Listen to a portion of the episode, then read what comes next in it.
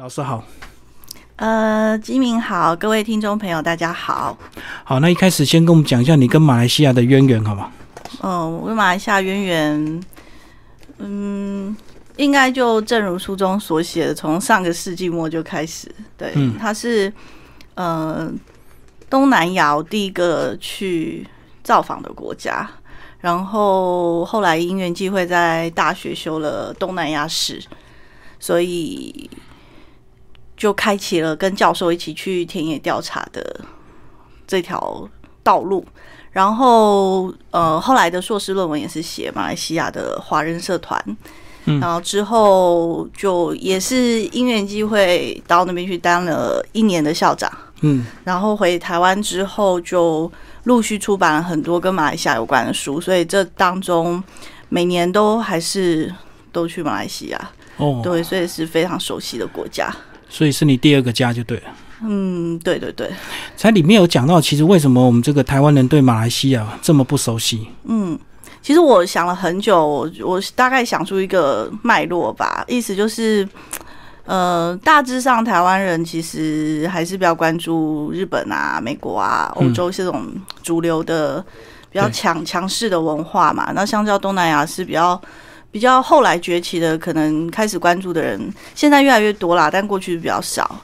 然后开始关注的人又觉得，因为是站在比如说呃关心移工啊，或者是外配，然后或者是一些工作权，然后福利这些问题，所以相较比如说印尼、越南、菲律宾这些马来西亚的人，一方面他没有来当义工，然后二方面我们跟马来西亚人接触的是华人居多，还真的很少听到有人的马来西亚人的马来西亚的朋友是马来人，或者是马来西亚的印度人。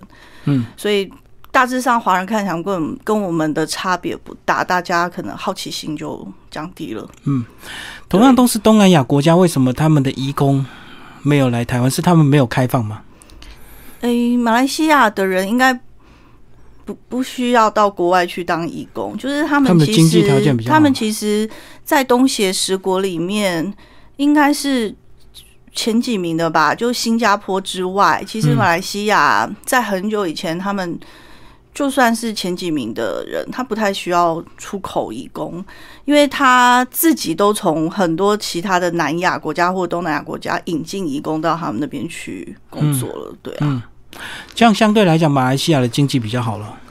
嗯，如果是以传统的我们讲东协十国的话，在很久以前，二十几年前，其实马来西亚的经济就已经是比现在很多其他东南亚国家是超前的、啊。嗯，好。嗯嗯嗯，然后这本书是从郑和下西洋开始谈，所以呃，在你这个资料的调调查是当时郑和就有到马来西亚嘛？郑和去过马来西亚非常多次，嗯然后他几乎每次都都有到马六甲这个地方。嗯，嗯，所以马六甲那边有很多郑和相关的遗迹吧，就是景啊，一些纪念他的庙啊，现在也有博郑和纪念馆什么的。嗯对对对，嗯嗯，好。然后这个马来西亚是不是一样，在二战的时候也一样跟台湾的命运一样，对不对？就是那时候也是被很多列强去侵占。对，就是日本太平洋战争之后，他们十二月发动太平洋战争嘛，十二月初，然后就迅速的南下，所以大概一两个月内，几乎东南亚除了泰国以外都落入日本人的控制之下，然后马来西亚也马当时是马来亚，马来亚也不例外。嗯嗯嗯。嗯，可是在日本更早之前，不是英法也有进去吗？对，更早之前，就日本人来之前是英国殖民地嘛，嗯，那英国殖民地，嗯，像我书中第六章有写，它其实有分啦，因为马来西亚国土，呃，国土有马来半岛跟后来的东马、沙巴、沙劳越这两边，所以东马它之前也是英国的，英国控制的，但它并不是英国女王的那种直辖殖民地。对，所以虽然都是受到英国的管理，但是那个嗯，管理者其实是不一样的。对，然后马来半岛部分它有分，像槟城、马六甲跟今天的新加坡，他们是直属英国皇家的直辖殖民地，所以那边就形成比较特殊的娘惹文化。然后其他的州，就比如说有所谓的马来的土邦，他们就会跟英国人有所谓的合作啊，签一些条约。所以那个管理形式不是全部的马来亚都可以一视同仁的，它是不一样的形态。对，这这当中是有点复杂，就第六章有写到，就是有很多不同的占领状况，就对。对对对对对。嗯嗯嗯。然后它一样是在二战之后才所谓的建国嘛。嗯，对，它是一九。二战之后，真的马来马来亚宣布独立，就是一九五七年，嗯那个是在马来半岛的部分。对，然后东马这两个州是一九六三才加入马来西亚联邦，然后形成现在我们认识的马来西亚有十三个州这样子，所以他们连整合在一起的时间都不是一样的。嗯，对对对。能够变成这个样子也是蛮特别的。嗯，在书里有讲到，本来新加坡也要加入，后来是怎么样？新加坡本来有加入，后来是一九六三加入，一九六五退出。嗯，对，一九六五退出，退出退出马来西亚联邦。对，那其中的原因就是大家比较熟悉的原因，就是人口的比例，因为马来马来西亚是一个马来人至上的国家，所以它就是它在每个阶段。它其实有一些法令啦，然后他会比如说，呃，开放给予马来人或华人或印度人有怎么样的权利。可是如果华人得到的东西多了，然后就会影响马来人的工作权或什么土地权之类的，那马来人其实会不愿意，他会反对。那所以也因为这样，就是人口比例，新加坡啊，大部分是华人嘛，百分之七十以上，所以它它影响了。人口比例，然后包括选举啊，或其他的问题，然后在一些，当然我们表面上看起来是被强迫的踢出去啦，但但这当中也有从新加坡的角度，也有就是当时的新加坡，它到底要成为一个怎么样的新加坡？是新加坡人的新加坡，还是嗯有那种中华意识的新加坡，或者是？呃，要依附马来西亚的新加坡什么，就是他们有他们的想法，所以也不是很单纯的说，哦，我因为人口比例华人多，所以我是被迫被踢出去的。嗯，对对对，这个也是在书中有有有稍微写到，所以可能他们也有自己的考量，就对。对对对，当时的领光耀他有他自己的考量。是是是，好，那其实这本书从这个郑和下西洋一路谈到清末，包括孙中山。当初革命，马来西亚也有很多人跟当初的遗迹跟历史，当初是有帮助革命的。跟我们讲这一段嘛？因为我不知道主持人小时候有没有背过《青年守则》十二条。哦，有，但是忘记了。对，但《青年守则》十二条有一条叫做“华侨为革命之母”。哦，对不对？然后我小时候一直不知道为什么这句话要这样子，因为我不懂。然后长大之后我就明白了，因为确实。呃，东南亚的华侨真的捐很多钱，然后出很多力，就是协助孙中山的革命事业。因为当时清末分两派嘛，一个是立宪派，就是说我们转型成君主立宪。然后呢，另外一派是孙中山的革命派，就推翻的。那革命派是杀头的死罪嘛？对，所以一开始大部分人一定是比较支持温和一点的立宪派。对，那后来也是清末自己一些变法啊，什么各各式各样的发展，导致最后立宪派也转而支持革命。那反正呢，在做这些事情的同时，就清末这段时间，那这些华人他们早先下南洋，他们其实心怀。祖国嘛，心怀心怀祖国，所以他们其实没钱的就出力，有钱的就捐钱，然后能够写拿笔写东西的，他们就出办报，嗯，对，然后做一些思想的启蒙，这真的做了很多事情。总结就是当初清末实在太腐败，所以很多人只在只好革命啊。嗯，对，就是最后走向革命之路。嗯嗯，你在里面也讲到蛮多这个孙中山死机的巡礼，哎，嗯，就表示说他当初也确实到那边募款，因为他去了很多次，然后他在那边。有很多他的铁粉，然后在当地成立，嗯，有非常多的名字啊。那以前你不能叫什么同盟党、同盟会哪里哪里分会，那一听就是要被扫荡的嘛。所以他们都会叫什么月月报书社啊，什么就是混淆视听。那其实都是一些呃，就是一些思想的传播啊，或者是就挂羊头卖狗肉，就对。呃开会的一些秘密据据点嘛。然后这种在槟城非常多，然后吉隆坡也有，怡保也有。嗯，这些老老的华人很早就去移居的城市，都有蛮多这样的遗迹。嗯，对，会造成这么大的一个风潮，是不是当初真的是太多所谓的马来人是从所谓的这个中国大陆移居过去？嗯，华人从马来呃，从中国的闽粤、海南、福建、广东、海南这些地方移居移居过去的非常多。嗯，对对对，然后。当然，移居的目的，当然大部分你这个大部分清末移过去的都是比较穷的啦，跟来台湾的人的背景是比较接近的啦。嗯，就是觉得在家乡没有什么发展嘛，所以才会冒着生命危险去海外这样。就拼拼看就对了。对，那确实就有人拼出财富，非常多人拼出财富。嗯，对对，华人在马来西亚去，嗯，成功的非常非常多。是是是，嗯，因为这个离乡背景都特别的克勤克俭啊，这个特别的拼啊。嗯嗯嗯。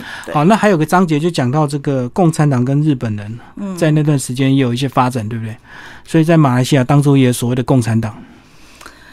共产党跟日本人这个部分啊，就是其实这个是嗯马共这个问题，就自就目前马来西亚华人他自己对于这段历史，其实你当然对历史有兴趣的人，他就会去找资料啊，去阅读相关文章，有他自己的见解。然后如果是不懂的人，也没兴趣的人，那教科书很简单的就是把马共当成恐怖分子这样子。带过去。那如果你也没兴趣的话，你可能就好像这个印象就被被这样子就是绑住了嘛。对，那可是马共他们其实是最早的一批人，就是希望带领马来西亚那里的人，马来亚当时叫马来亚那里的人脱离西方殖民的势力，嗯，然后建立属于自己的国家。他们的诉求其实是很好的，然后。在后来日本人来了之后，英国被日本人赶走打跑了嘛？那所以在日本三年八个月的期间，英国人其实是跟马共是合作的，合作，因为他们有共同敌人是日本。那可是当日本人走之后，英国人又回来了，那马共就变成他们的绊脚石。所以这后来他们回来之后，为了防止百姓跟马共串联，然后他们就把百姓都。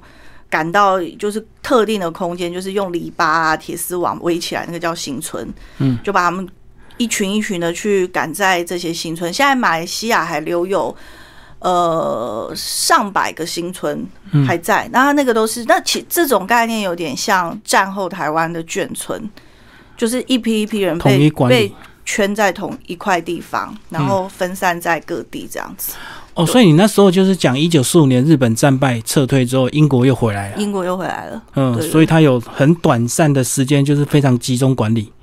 也没有很短哦，因为他后来陆续发布什么紧急状态啊，那个都从一九五零年前后开始。嗯，对，然后时间有时间蛮长的，不是几年而已。对，一直到一九五七嘛，一九五七才独立嘛，他们才宣布独立。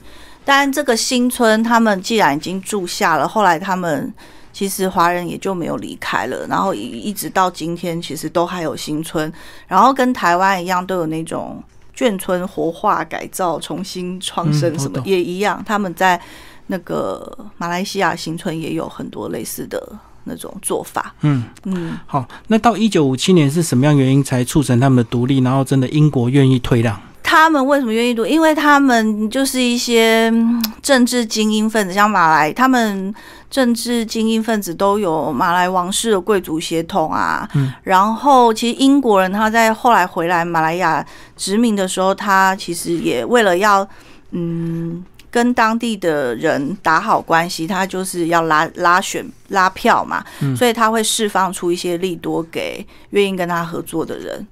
对，所以呃，也是渐渐的有机会可以组成政党啊，比如说他们有也有华人政党马华工会啊，然后像马来亚政党之以前叫乌统嘛，就是一样让他们允许有这些东西。那这些政治精英当然他们会去谈判啊，那然后其实那个也是时代所趋啊，因为在那个时候的英国，其实他也没有这么多力气去管海外这么多的。地方，殖民地它这个都需要成本嘛，他自己也有他自己的考量，所以就我觉得这个时时代的因素，也不是只有马来西亚这个国家，很多国家都几乎。东南亚国家都是在二战二战后独立的。嗯，对对对对，对对，而且确实那个二战后，这个欧洲很多国家也是要复原嘛，所以他可能也没有能力去管理。嗯因为他五十年间经历两次大战，他其实也耗损很多。嗯嗯，嗯所以就是有你后来第六章讲的，从马来亚到马来西亚，嗯，所以就是从一个呃东马一直到整个马来西亚联邦嘛。就是从马来半岛，然后最后跟东马合并，然后变成马来西亚。嗯嗯，对对对，所以这也是蛮复杂的，一般人对马来西亚的历史马来西都亚不太熟的悉啊、独立过程蛮复杂的。嗯，对对对，那其实，在书里的后面呢，终于就有比较轻松的章节哦，就是关于这个文化、饮食以及他们通婚习惯，跟我们讲后面这三个章节。嗯，第七章是讲那个他们那边的一些社会，就是算是那种社会观察吧。好、嗯然后像马来西亚的社会跟，比如说以如果跟台湾相比的话，就他们还保有那种封爵制度，就是嗯英国殖民，像太呃香港不是也有封什么太平绅士类似对这种东西嘛？但是其实马来西亚也有。就是我们的拿督吗？对对，拿督拿督是最常见的，然后它也有分等级，就是联邦联邦封给你的，或者是州封给你的，嗯，位阶不同。对对，然后也有人是拿钱自己去买的，嗯，就，为为了做生意方便，有一个头衔比较好做生意，所以有各种各样，然后。从而衍生出他们很有趣的这种封爵的文化，因为包括民间要办一些活动的时候，因为他们华人，因为他是一个马来人至上的国家，所以华人他要团结嘛。那团结的方法就是找方法要联络感情，所以那种同乡会啊，哦，特别多。中青会特别多，然后他们一定要举办各式各样的晚会。然后你举办活动就要有人出钱，嗯所以这些拿督什么的，一是做生意，二是在政治上嘛，所以他们其实都都都都就是会去赞助一些活动，然后他们就会受邀去当成那一场活动的主宾、主要的来宾，然后那个大大的名字就挂在那个会场布置上面，对对对，然后在马来西亚这个文化非常非常的兴盛，嗯，对对。只要你做生意成功，就会有官位，就对了。嗯，没有人给，可以自己买来。哦，你你要的话是可以去用买的，嗯对对对，我们讲信仰的部分，信仰的话，它是也是这多元信仰啊，是什么宗教都有。对。虽然它很特别哦，就是它是一个宣布伊斯兰为国教的国家，嗯对，但是呢，因为它多元种族，所以每一个种族他们各自有不同的信仰。那华人就不用说了，华人信仰非常多，就光道教的就有很多不一样的一派别嘛。然后华人也有新基督教的，有天主教的，然后佛教什么你想得到都有。那那个印度人的话，分他的印度教跟印度人的穆斯林，所以其实不同种族都有。不一样的状况，就是他在当然正式上，他当然也不喜欢你搞那么多宗教，但实际上他打压你，然后阻止你，但他最后还是会让你去建庙啊什么这些，在马来西亚都非常的蓬勃啊。华人并不会因为马来政府刁难他们，呃，去申请我要盖一个新庙什么，然后就不做了啊，他们还是会继续。对，就是我觉得是嗯蛮特别的。就是在限制中开放就对了。哎，对对对，他当然不会非常大方，光明正大通通都来，嗯然后我打压你，打压你，可能我最后还是会让你弄成功，对啊。嗯所以包括华人教育跟建学校是不是也是一样？呃，华人教育是这样，就是我以前去任教的学校那种系统叫独中，嗯然后独中一开始就是马来政府他不会给你任何钱，所以你要请老师，你要盖校舍，什么都自己什么都要花钱自己华社捐款。然后这个这种体系呢，它有六十间这样的学校。然后他的主要诉求就是三语并重，他就是华语，然后马来语、英语，然后他希望来念的学生不要忘记中华文化，所以他包括中国历史啊，什么这些国，就是我们讲的华国文啊，他们那边叫华文，都那个比重比较重。然后，可是你不去念这些学校的人，也一样学得到中文啊，因为政府办的学校其实小学的部分就有非常多的华小，然后华小。很多人就，例如印度人或马来人都会选择去念华小，因为他可以学到一点中文。嗯，然后就算到了中学，他们其实也有华文课，只是它的比例比较低，哦，所以也不是说你不念读中你就在马来西亚学不到中文，也不是这样子。是课程本来就有，只是比例上比较低比。例上，然后对对对对，所以像你讲的独中，如果政府不给经费，就是靠募款，对不对募？款对啊，或是靠华人捐捐钱这样子。对对，就募款，然后华社的三星捐款，对，一直以来都是这样的。哦，所以华人在这个马来西亚的这个呃地位是蛮微妙的哈。他们有一句话啊，就是说他们华人有两种税啊，一个交给政府的税，一个是华教的税啊。哦你哦，只要跟他们募款，他们很少会说 no 的。只要带到10块也是钱，就是多少都会捐，也没有他募款不是像我们台湾人想象说，好，你捐你捐一千块，不好意思讲出来，好像都要捐很多，其实也不是。例如你家开五金行的，我捐十桶油漆，那也是一种捐款。嗯嗯嗯，对，就是其实是很很实用的、很日常的，也没有一定说大财团什么几百万，也不是这样。所以只要跟华人文化有关系的话，他们多少都会捐，就对了。他们基本上不不太会说不，对对对，就嗯量力而为啊。还有个章节讲到这个哈台文化，嗯，是不是一样？马来西亚的华人对台湾也是有特殊的情感？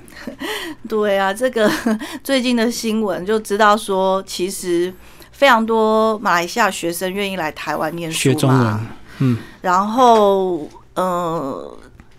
这这个很奇妙，就是说最早台湾的大学学历他们不承认的，当然是一直以来都有马来西亚侨生，对吧？嗯以前我们常常都讲侨生，那后来是现在大学很需要外籍生、国际化这种大学品鉴，所以就有侨生跟外籍生的差别。对，你选了侨生身份进来，你不能再换外籍生；你换了外籍生进来，你就不能再选回侨生，嗯嗯因为侨生的收费跟外籍生收费不一样，但外籍生的奖学金比较多。嗯，可是侨生有健保啊、打工啊这些其他的。侨生福利比较好，对，就是它各自有利弊啦，但你就只能选一选个。择优自己选。对，然后当然从小呢，现在在在大陆的娱乐事业还没有像近就大概十年，这十年大陆的娱乐事业非非常的发达嘛，所以在更早期以前，当地的华人是看台湾的戏剧、哦，连续综艺剧，综艺节目长大，然后更早之前当然就港剧嘛，像嗯港剧，所以他们对台湾其实多少有一些想象，然后那个价格上呢又亲切，又不不像去那个欧美啊什么嗯嗯澳洲那么贵，所以其实蛮多人愿意来台湾的。嗯，而且来的原因都想说台湾治安比较好。呃，呃，就是因为是这样，就是说刚刚不是讲那个读中吗？嗯，那我已经来台湾留学了，那我学历不是不受政府马来政府承认吗？嗯，那我回马来西亚，其实我不太能从事政府的工作，公务员，因为不承认学历嘛。那我就只能做生意。然后另外一种就是，我想教书的话，我就只能到读中去教书。嗯所以读中的学生，他们接触老师非常多是留台的。嗯，嗯，所以在潜移默化之下，他们也会对台湾来台湾念书有一个想象跟憧憬啊。留台的教师也是一个影响力。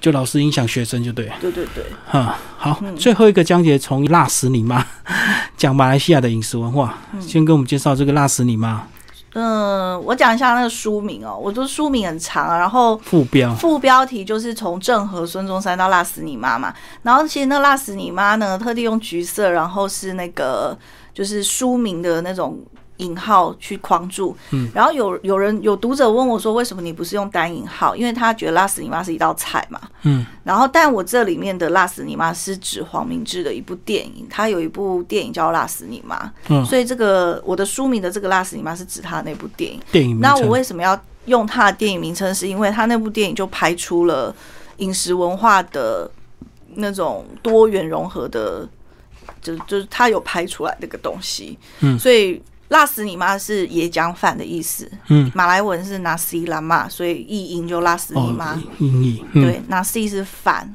好，然后那个那个是国民国民小吃吧，然后最普通的版本就是饭，然后呃黄瓜，然后花生炸花生跟炸小鱼干，嗯。是最简单的版本，然后重点是红红的那种，我们叫生八酱。对，然后这个酱是那个核心，就是它其实是融合了马来人，他也用香料啊，嗯然后就是各各种族群融合而成的一种酱酱的味道。你那个如果偏太马来、太印度、太华人，其实都不会这么受马来西亚所有族群人的喜爱。对，所以在那个电影里面，他就拍黄明志，他是去中国学厨的，他就是想发挥中华饮食的传统，但他学成之后回吉隆坡开店，生意很不好，嗯他一直不知道为什么。就口味不合嘛。然后最后他在透过寻找那个食物的味道的这个旅途过程中，他发现原来马来西亚要的是融合的味道，而不是哪一个族群最到正宗到底的那种味道。嗯，对，所以我觉得那这个电影啊，跟这个食物其实很能符合这本书就要讲这个马来西亚多元社会的一个面向。嗯嗯，所以你讲说，其实它是椰浆饭的话，所以它就是甜甜的、不不不，它是咸的，咸的。那生八酱是香香咸咸辣辣的。嗯嗯，嗯，那椰浆不是甜的吗？哦，它跟我你没有没有，它那个椰浆不是我们概念中像那个么么渣渣那么多 椰浆，对啊，我以没有为是不没有泰式的椰浆它只是。它那个饭在煮的时候，它可能有加一些，但它不是那种我们想象中那个甜点那种那种样子。嗯，对对，它就是饭，所以就有它的香味。就他们的主食就对了。嗯，就像台湾人都吃卤肉饭这样子。哦，很长名小吃啊。对对对对对嗯，好，最后跟我们讲为什么你会整理这本书，好吧？其实你过去关注的议题蛮多，包括你对印度也有研究，对不对？嗯嗯那这次为什么会针对马来西亚去把它收集的资料这么完整？其实坊间马来西亚的书非常少，对不对？很少。嗯这本书我写了三年。对，对，然后呃，一方面就是我不想让，因为这马来西亚是一个我非常熟悉的国家，然后之前也出了几本相关的书，都是以旅游角度，但其实我不想让读者。把我想成说说我只写旅游书这样子，风花雪月，也不是风花雪月，不是就不是只有吃喝玩乐，然，后还是要文化。对，然后再来就是他确实很有有很多台湾人陌生的文化，然后你知道写书是一件辛苦，然后又不是很赚钱的事情，所以其实我相信有非常多人也很厉害，但是要花时间，然后这样就愿意去执笔去写的人，其实真的不多。嗯，然后既然出版社给我这个机会，我就觉得，哎，我好像有这个责任、这个义务要推广我心目中很喜欢的国家嘛，所以我就花了蛮多心力写了这本书。而且你那年当独中的校长，应该也有蛮重要的感情对对对不对对？对啊，对啊，其实一直以来我跟马来西亚就有很重要的感情啊，所以。像现在不太不能自由出国啊，很多人就想说，我之前一直出国玩，是不是我就会觉得很痛苦？其实我不会很痛苦，因为我觉得能去就去，不能去就在家里嘛。那但是我觉得在不能出国期间，我觉得最惋惜的就是我不能自由的出入马来西亚，我就觉得就少了一个可以去联络感情的地方。嗯嗯嗯。嗯嗯嗯。好，最后帮我们介绍这本书的推荐人，好不好？哦，推荐人这本书呢，这本书是八旗文化出版，然后大家我不知道呃，听众朋友知不知道八旗的书？八旗的书就是比较比较硬一点，然后历史类的，历史类，然后比较硬，很多翻译很多厚的那种书嘛。然后，所以他找了呃，在台湾也很有名研究马来西亚的学者，就是济南大学的呃副教授叫林开忠。嗯林开忠老师，然后呢，我也找了我马来西亚的朋友，就是在马来西亚也是很有名的评论人跟研究当地文史的陈亚才先生。然后那个在台湾还有一个非常关注东南亚各国，也不是只有马来西亚，就是十国甚至南亚，嗯，都非常关注的那个就地学堂的创办人李三才先生。那我觉得这几位就是跟呃东南亚非常相关。那另外还有那个嗯故事这个网站，故事写给所有人历史的。呃，主编胡芷嫣小姐，然后还有写过一本马来西亚饮食文化书的陈静怡小姐，对，然后还有一位是，还有一位是就是旅旅行非常有经验的蓝白托这样子。那希望大家会喜欢这本书。今天非常感谢我们的作者黄伟文老师为大家介绍他的新书《来去马来西亚》，八旗文化出版，谢谢。嗯，谢谢大家。